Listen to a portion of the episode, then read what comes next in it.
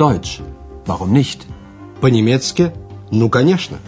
Это подготовленный Херат Меза радиокурс немецкого языка из серии Lern Deutsch bei der Deutschen Welle. «Учите немецкий с немецкой волной».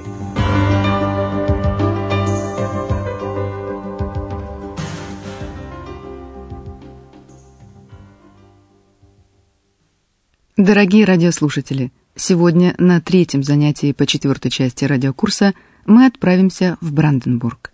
Бранденбург – одна из пяти новых федеральных земель, вошедших в состав Федеративной Республики Германии после объединения страны в 1990 году.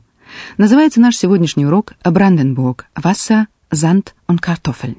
Бранденбург – вода, песок и картошка. Послушайте репортаж Андреаса из этой федеральной земли.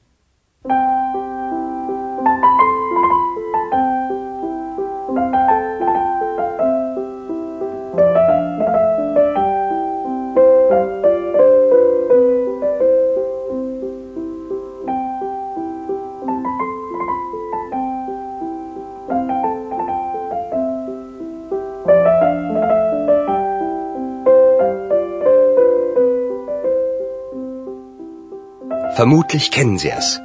Das Brandenburger Tor mitten in Berlin. Und Berlin liegt mitten in dem Land Brandenburg. Dieses Land möchten wir Ihnen heute vorstellen. Reisen Sie mit uns durch Brandenburg. Андреас приглашает радиослушателей отправиться с ним путешествовать по Бранденбургу. Reisen Sie mit uns durch Brandenburg. Он обращается к ним, то есть и к вам, дорогие радиослушатели, эту землю, ланд – мы хотим вам сегодня представить. Dieses Land möchten wir Ihnen heute vorstellen. Посреди земли Бранденбург расположен город Берлин. Und Berlin liegt mitten in dem Land Brandenburg. Географическое положение Лаге Бранденбурга благоприятно, так как на территории этой земли находится столица страны. Послушайте, почему именно Берлин так важен, wichtig, для земли Бранденбург. Обратите внимание на интернациональную лексику.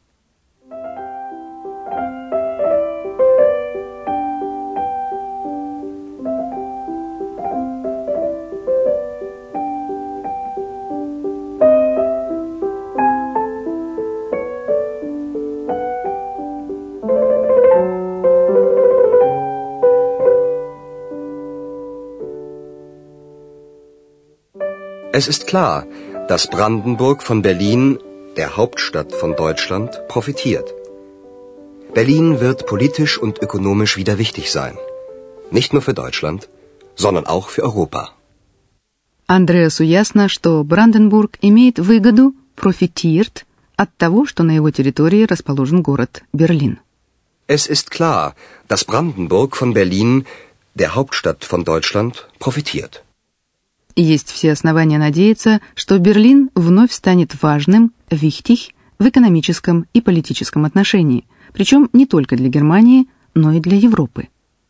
Berlin wird politisch und ökonomisch wieder wichtig sein, nicht nur für Deutschland, sondern auch für Europa. Но хватит о географии. Андреас переносит нас в столицу земли Бранденбург, город Потсдам с его чудесным дворцом, шлосс XVIII века. Название у него французское «Сан-Суси», что означает «беззаботный», «sorgenlos». Здесь летом нередко отдыхал прусский король Фридрих II, известный еще как Фридрих Великий. Он был поклонником искусств, ди Кюнсте, любил музыку, философию и в особенности французскую литературу. Послушайте, как об этом рассказывает Андреас.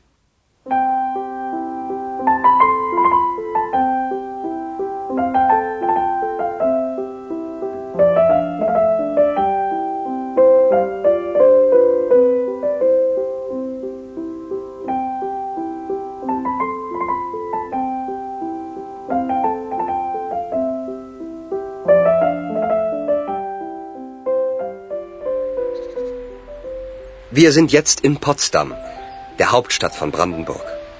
Hier gibt es ein wunderschönes Schloss. Sanssouci heißt es. Das ist französisch und bedeutet sorgenfrei. Das Schloss ist aus dem 18. Jahrhundert, der Zeit von König Friedrich dem Großen. Er liebte die Künste, die Philosophie, die französische Literatur, die Musik. Er schrieb fast nur Französisch lud Voltaire auf sein Schloss ein, er spielte Flöte und komponierte selbst, kurz ein Traumleben. 200 Jahre später gab es eine andere Traumwelt. Das Kino. In der Nähe von Potsdam, in Babelsberg, gab es große Filmstudios. Hier produzierte man viele berühmte Filme. Французское название дворца Сан-Суси в переводе означает «беззаботный». Sans-Souci heißt es. Das ist französisch und bedeutet sorgenfrei. Дворец построен в XVIII веке во времена короля Фридриха Великого, частично по планам, разработанным самим королем. Das Schloss ist aus dem 18. Jahrhundert, der Zeit von König Friedrich dem Großen.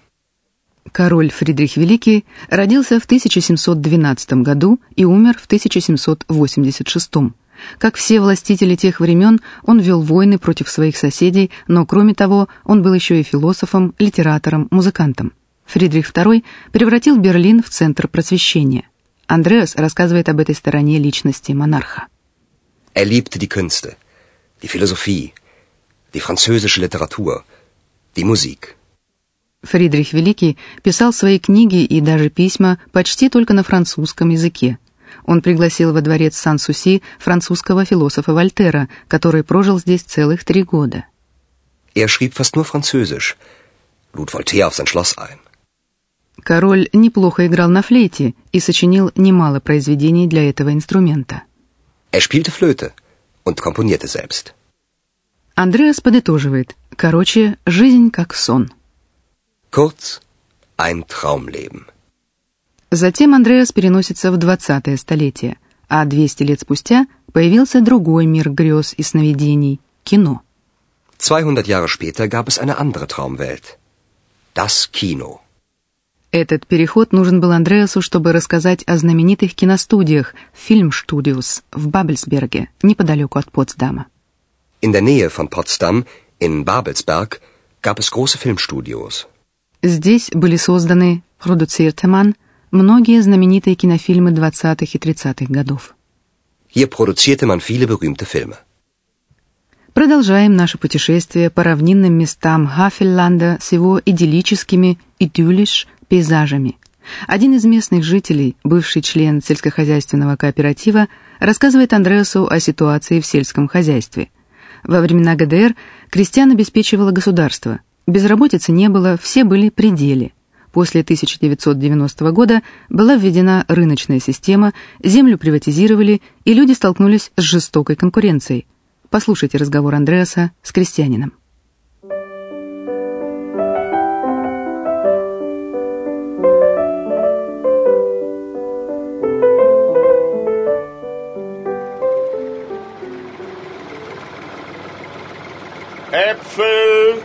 Wunderschöne Äpfel aus dem Havelland. Möchten Sie nicht ein paar Äpfel? Ja, gern. Hm. Stimmt. Die schmecken gut. Schön ist es hier. Richtig idyllisch. Aber die Situation ist gar nicht idyllisch. Wieso? Viele Menschen in Brandenburg lebten schon immer von der Landwirtschaft. Zu DDR-Zeiten versorgte uns der Staat. Die Felder gehörten zwar dem Staat, es gab keinen Privatbesitz, aber wir Bauern konnten von unserer Arbeit leben. Seit 1990 ist das Land wieder in Privatbesitz und die Konkurrenz ist hart. Андреас восторгается красотой природы края. Красиво здесь, настоящая идиллия. Schön ist es hier. Richtig idyllisch. Но идиллия это чисто внешняя. Ведь многие люди здесь жили сельскохозяйственным трудом, а сельское хозяйство сейчас оказалось в сложном положении. Viele Menschen in Brandenburg lebten schon immer von der Landwirtschaft. Во времена ГДР земля принадлежала производственным кооперативам, крестьяне выполняли государственные планы производства и сдавали государству свою продукцию.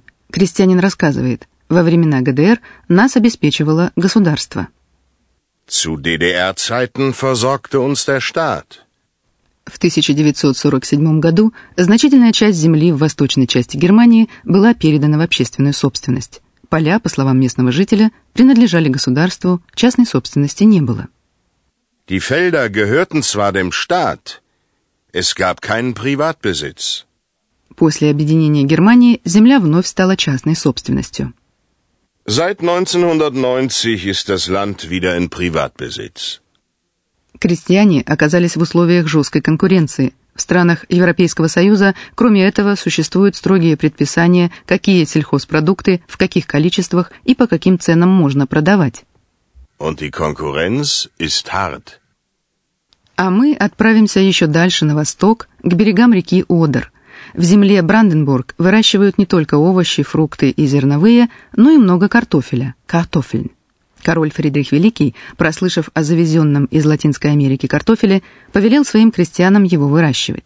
Для этого нужно было осушить болотистые земли и превратить их в плодородные. Послушайте.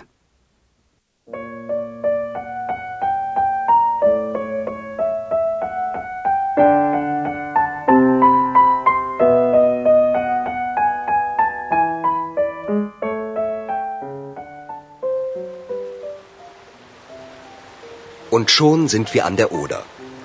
Da passierte vor über 250 Jahren Folgendes. Der König Friedrich der Große befahl damals den Bauern, dass sie Kartoffeln anbauen sollten. Das musste er befehlen, weil damals niemand die Kartoffel kannte. Aber bevor es soweit war, musste man das Land trockenlegen. Das dauerte sechs Jahre. Сейчас картофель у немцев – любимое блюдо, а 250 лет тому назад королю пришлось приказать «befehlen», чтобы его подданные выращивали «anbauen» картофель. Der König Friedrich der Große befahl damals den Bauern, dass sie Kartoffeln anbauen sollten. Приказной порядок был обусловлен тем, что картофеля тогда никто в Европе не знал. Das musste er befehlen, weil damals niemand die Kartoffel kannte. Предварительно нужно было осушить трокенлеген, очень влажные почвы, на что потребовалось шесть лет. Bevor es soweit war, musste man das Land trockenlegen. Das dauerte sechs Jahre. А теперь мы отправимся в самую восточную часть земли Бранденбург, где буквально на песке, auf Sand, в прямом и переносном смысле, построен город Эйзенхютенштадт. Послушайте.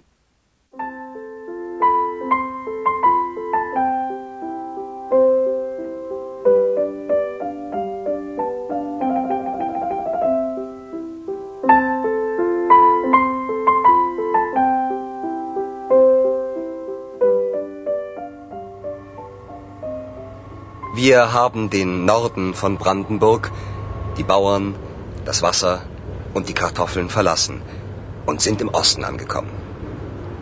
Wie fast überall in Brandenburg ist der Boden sehr sandig. Eisenhüttenstadt ist eine Industriestadt, auf Sand gebaut. Brandenburg sollte nicht nur von der Landwirtschaft leben, sondern auch Industrie bekommen. Und so baute man in den 50er Jahren eine neue Stadt. Stahlfabriken und Wohnungen. 12.000 Menschen arbeiteten hier, 50.000 lebten hier bis 1990. Heute hat diese Industrie kaum eine Zukunftschance. Viele Menschen haben keine Arbeit mehr. Почва в Бранденбурге почти везде песчаная, Зандих, особенно там, где находится сейчас Андреас. Wie fast überall in Brandenburg ist der Boden sehr sandig. И на этом песке в 50-х годах был возведен промышленный город со сталелитейными заводами и жильем для рабочих. Und so baute man in den 50er Jahren eine neue Stadt. Stahlfabriken und Wohnungen. В те времена в Эйзенхютенштадт устремилось множество молодых людей. Сегодня у сталелитейной промышленности здесь едва ли есть шансы на будущее. Zukunftschancen. Heute hat diese Industrie kaum eine Zukunftschance. Viele Menschen haben keine Arbeit mehr. О земле Бранденбург на сегодня все. На следующем уроке мы расскажем вам об одном из жителей Хафелланда, который очень любил детей. А пока до встречи в эфире. Прозвучал очередной урок радиокурса немецкого языка Deutsch. Warum nicht? совместного производства радиостанции «Немецкая волна» и Института имени Гёте.